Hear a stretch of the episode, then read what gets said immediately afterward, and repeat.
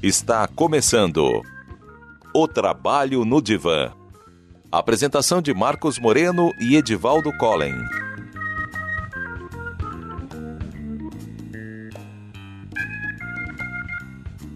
Seja bem-vindo ao programa sobre ansiedade no trabalho no divã.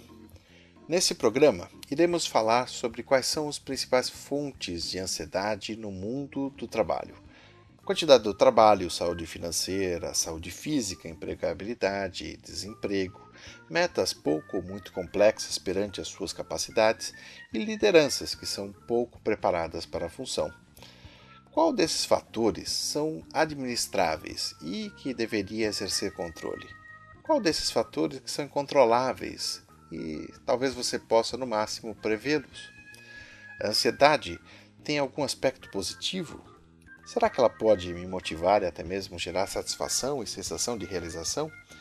E se por acaso criou hábitos nocivos e até perigosos, como comer muito, consumismo, fugir de conflitos, consumir álcool ou drogas em excesso, como fazer para lidar com a sua ansiedade, se livrando dos maus hábitos sem explodir em ansiedade?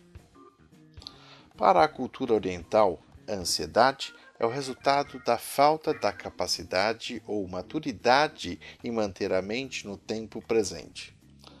Caso se desloque para o futuro ou passado, a mente estará desperdiçando energia, pois em nenhum desses momentos é possível realizar uma mudança. Todos os exercícios, técnicas e religiões orientais, como meditação, yoga, até o budismo, são práticas e conceitos que têm o corpo, mente e espírito no momento presente como princípio. Contudo, é difícil o praticante permanecer no tempo presente em nosso mundo moderno. E um exemplo claro disso é o absurdo índice de suicídios de jovens no Sudeste Asiático aproximadamente 18 em cada 100 mil habitantes, segundo dados da OMS de 2012, contra 6 ou 9 entre Brasil ou Estados Unidos. Pode-se imaginar a pressão sentida pelos mesmos para se adequar a padrões rígidos de comportamento e desempenho nesses países. Sabemos que há uma forte relação entre ansiedade e suicídio Portanto, mesmo com tantas técnicas disponíveis no Oriente para controlar a ansiedade, as pressões sociais e financeiras são poderosos fatores estressores que desencadeiam forte ansiedade, mesmo sobrando saque e karaokê. Não devemos subestimar os fatores de riscos relacionados à ansiedade, mas também não precisamos demonizá-la. Sabemos que metas corporativas e desafios, reconhecimento, recompensas profissionais são métodos comprovados e amplamente utilizados para a melhoria do desempenho. No entanto, para alguns geram motivação, satisfação e realização, enquanto para outros desmotiva, estressa e gera níveis de ansiedade totalmente insustentáveis. Estive certa vez numa empresa que havia encontrado um ano extremamente favorável em seu segmento e a meta global do ano havia sido alcançada quatro meses antes do esperado, despencando o desempenho daí por diante, desperdiçando boas condições e resultados favoráveis, comprovando que metas pouco desafiadoras desmotivam. Óbvio que o cenário mais comum é a forte pressão buscada pelos investidores, mesmo que todas as uh, os fatores joguem contra, de maneira que metas desafiadoras demais desmotivam também. É difícil encontrar e manter um bom equilíbrio de meta e desafio, até porque os fatores que influenciam as situações é dinâmico, mas sem dúvida existe uma zona chamada de tensão criativa, que coloca a maior parte das pessoas dando o seu melhor. Outro ponto importante para se gerenciar, agora considerando o âmbito individual, é o nível de competência versus o interesse ou importância que o profissional considera em determinada situação. Ou seja, se o profissional considera a meta super importante para sua carreira ou emprego, mas não se sente capaz de realizá-la, haverá uma explosão de ansiedade, pois a sua carreira ou emprego está fortemente em risco e ele não se sente capaz de alcançar êxito, entrando em pânico, sentindo-se impotente e fadado ao insucesso.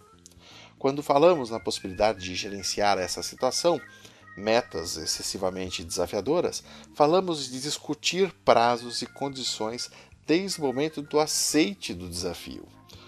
Quais são os recursos que serão necessários? Quais são as competências que terão que ser adquiridas? E como é que pretende alcançar esses resultados? Tanto você quanto o seu líder devem acreditar na viabilidade do plano. Outro ponto importante agora para os líderes é considerar que os seus colaboradores não são todos iguais, portanto, não faz sentido metas iguais. Agora vamos invadir um pouco o domínio do direito para ajudar a entender essa questão. Pelo princípio constitucional de isonomia, todos são iguais perante a lei. Contudo, é necessário salientar que isonomia também significa tratar desigualmente os desiguais na medida das suas desigualdades. E trazendo esse princípio para o mundo corporativo e da liderança, metas iguais para todos fere a isonomia, pois nem todos têm as mesmas competências e capacidades e experiências. Ou exigir uma melhoria de 10% para todos não é sensato, pois imagine um corredor olímpico de prova de 100 metros e observe que os recordes mundiais são incrementos nesse esporte em milésimos de segundo. E às vezes a diferença entre o último e o primeiro não dá nem dois segundos. E nos últimos 20 anos, sequer aumentamos ou melhoramos, incrementamos esse resultado em 20%. Agora imagine você exigir 10% de um ano para o outro. Quanto maior o desempenho, menor o potencial disponível de melhoria. Esse princípio, esse princípio precisa ser entendido.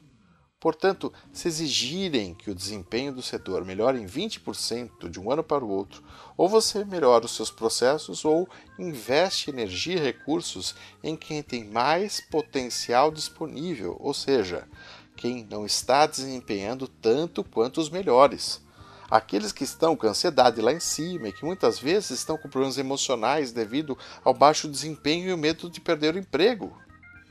A maioria dos gestores ignoram aqueles que apresentam baixo desempenho e uma atitude totalmente, para mim, irracional.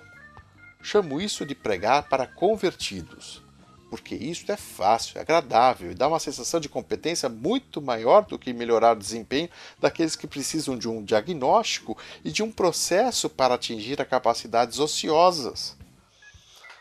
O penúltimo ponto que gostaria de tratar no tema de ansiedade é quanto ao inesperado, ou tudo aquilo que está além do nosso controle. Já ouvi que devemos ter sempre um plano B, mas, na verdade, mal temos recursos para o plano A. Manter recursos parados para uma eventualidade é muito caro e somente em situações absolutamente críticas poderá contar com isso. Analise os riscos e gerencie de acordo com o potencial de impacto no seu projeto e a importância que tem para todos os envolvidos, inclusive você. Um exemplo disso são os seguros de carro, vida e residência. Último ponto a ser gerenciado para se diminuir o impacto da ansiedade no mundo do trabalho é buscar a estabilidade financeira. Não pretendo me alugar muito nesse assunto, pois acredito que há outros profissionais mais competentes no gerenciamento financeiro do que eu, mas se me der a licença de me intrometer, a estabilidade depende da empregabilidade, ou seja, as competências que a pessoa já tem desenvolvida no, seu ramo de atividade, o custo de vida ser inferior aos seus proventos e ter outros rendimentos passivos além do salário, como trabalhos extras, investimentos, aluguéis, previdência privada, de maneira a depender o menos possível do seu salário para cumprir as obrigações mensais. Mapeie os seus estressores. Avalie quais são as suas estratégias para lidar com cada um dos fatores que te deixam ansiosos. Implemente consistentemente ao longo do tempo, verifique os seus resultados. Em suma, baseie-se no modelo do PDCA Plan, Do, Check and Act. E todo bom PDCA deve ser um ciclo contínuo, pois os estressores modificam constantemente e devem ser analisados e lidados adequadamente. Um forte abraço e até a próxima semana. Você está ouvindo O Trabalho no Divã.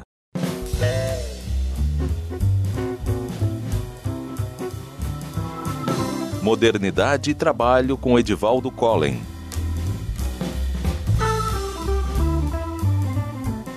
Olá, pessoal. Nesse programa sobre ansiedade, eu acredito que seja bem importante que fique claro que há uma diferença entre ansiedade normal e os transtornos de ansiedade. Todo mundo experimenta ansiedade em algum grau. É aquela sensação difusa, incômoda, de, de apreensão e que muitas vezes também a gente sente no corpo, como uma dor de cabeça, uma sudorese, palpitação ou desconforto no estômago.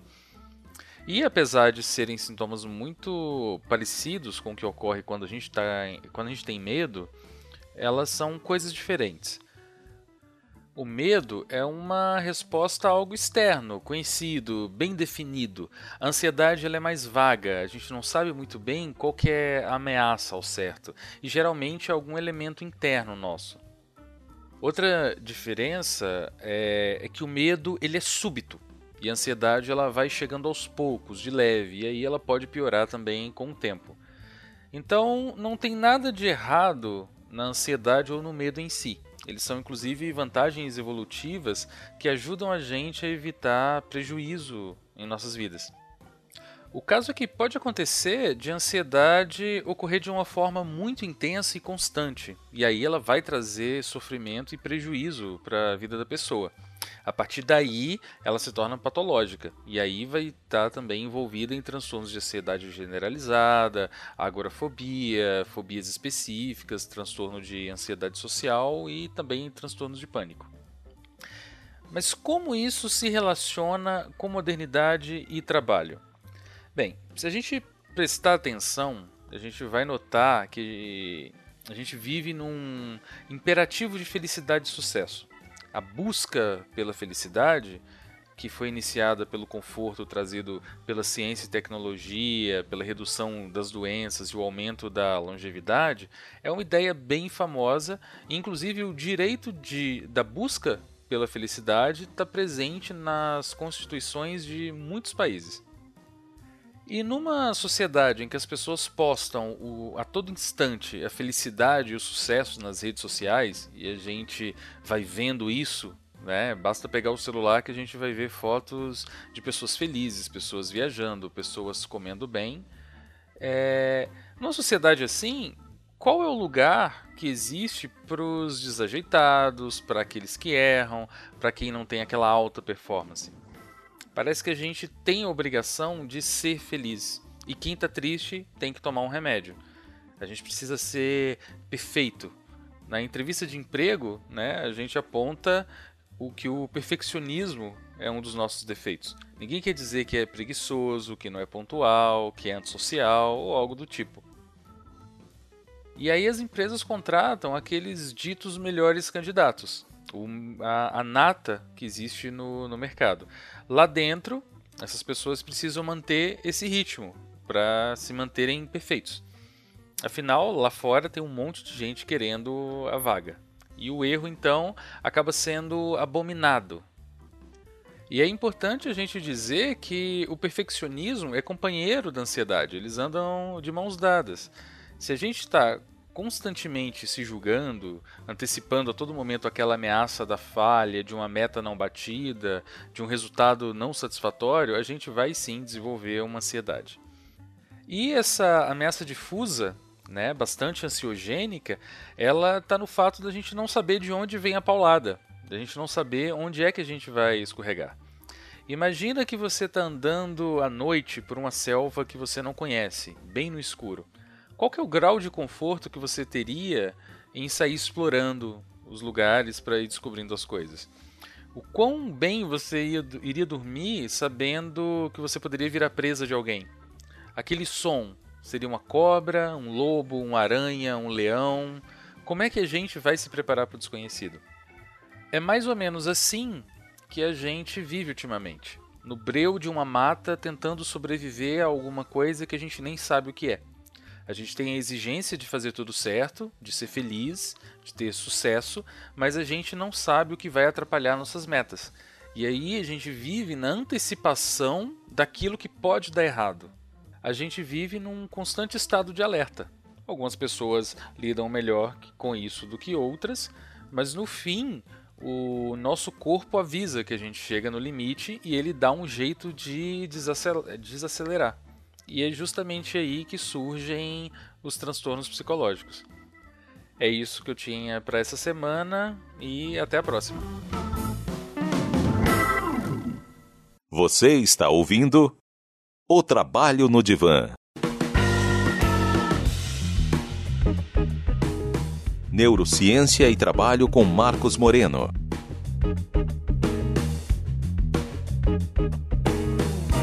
Seja bem-vindo ao bloco de Neurociência.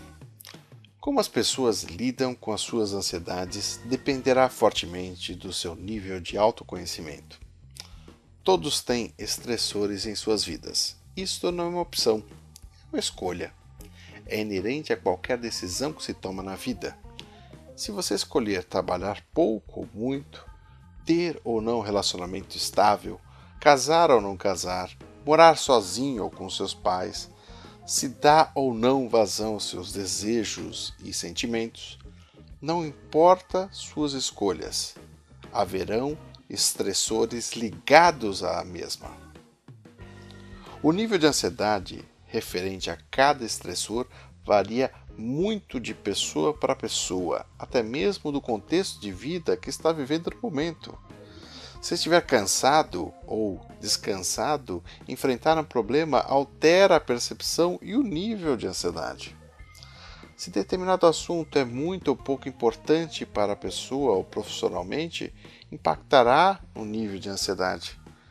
Características pessoais, como ser ou não introvertido ou extrovertido, impactará na percepção dos estressores seu nível de autoconfiança emocional ou inseguranças impactarão nas suas ansiedades.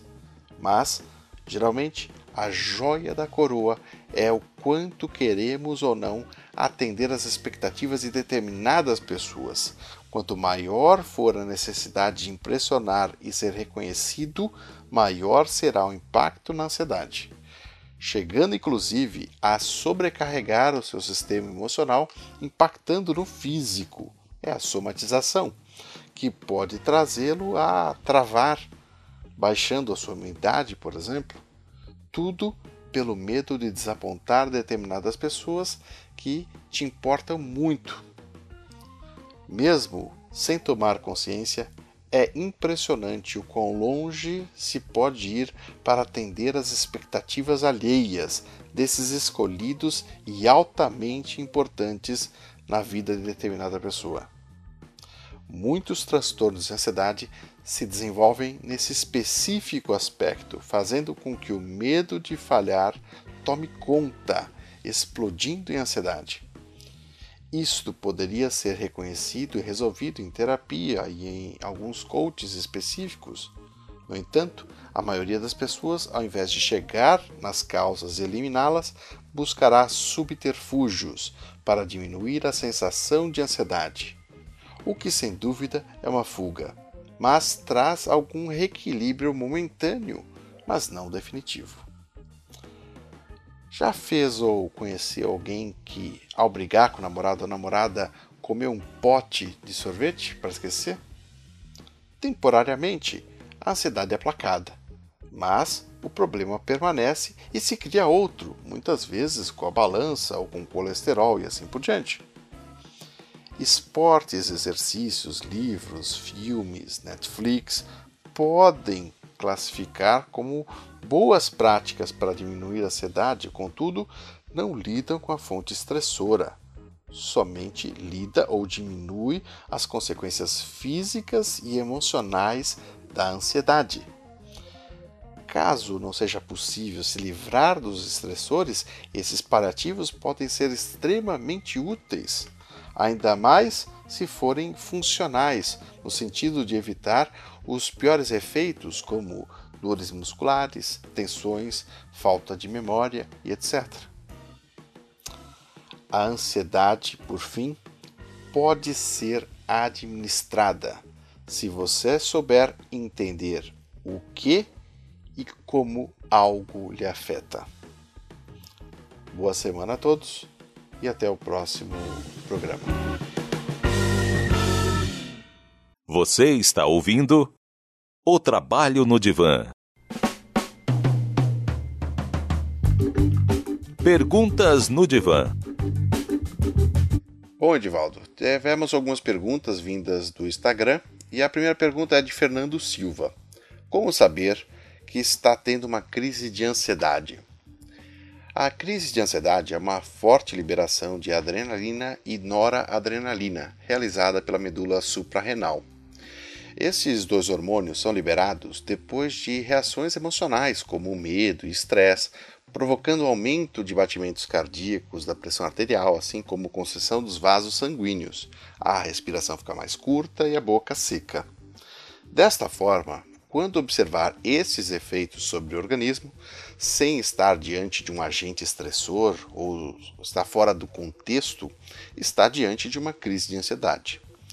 Contudo, sempre há um gatilho emocional que aciona essa crise e é possível tomar consciência do mesmo e começar a um processo de dessensibilização, colocando-se nessa situação por menos tempo, saindo rapidamente de, antes de estourar o gatilho. A tendência é que, com o tempo e diversas experiências positivas, desativar o gatilho. Só para dar um exemplo do que, que eu estou falando, imagine que está com medo de dirigir porque teve um acidente.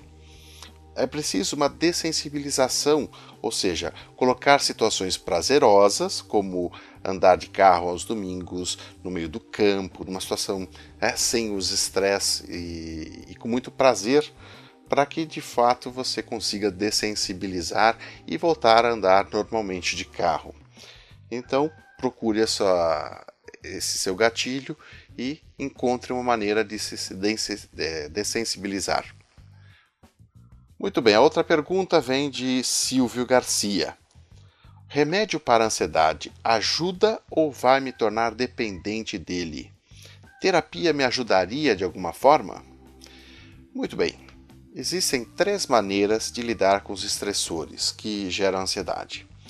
A primeira delas é eliminando o agente estressor ou seja, mudando de ambiente, os processos e pessoas, né? se isso for possível, sem dúvida é o, seu, é o jeito mais efetivo e mais rápido de se resolver a ansiedade. O segundo é tornando mais resistente ou resiliente aos agentes estressores. E, obviamente, é, é, você vai mudar a sua percepção sobre eles. E isto, a terapia, o coaching, podem fazer muito bem para você. Né? E a terceira maneira seria realmente tratando já os efeitos uh, causados da ansiedade.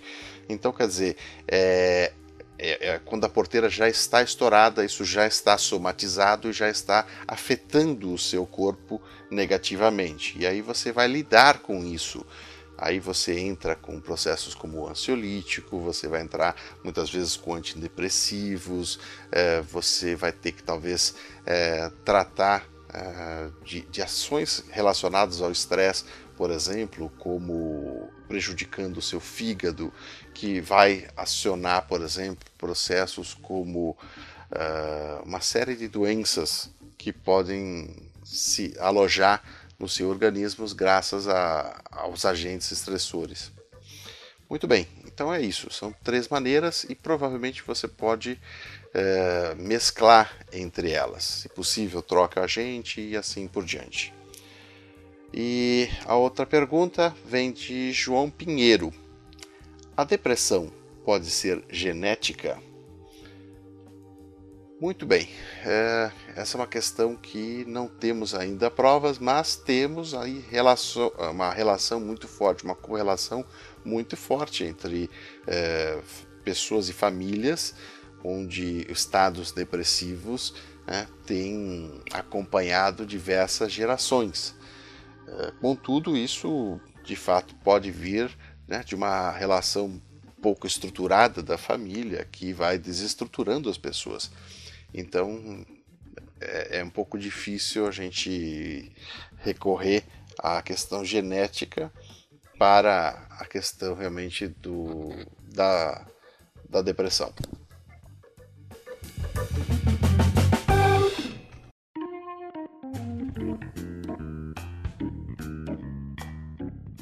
Você ouviu O Trabalho no Divã.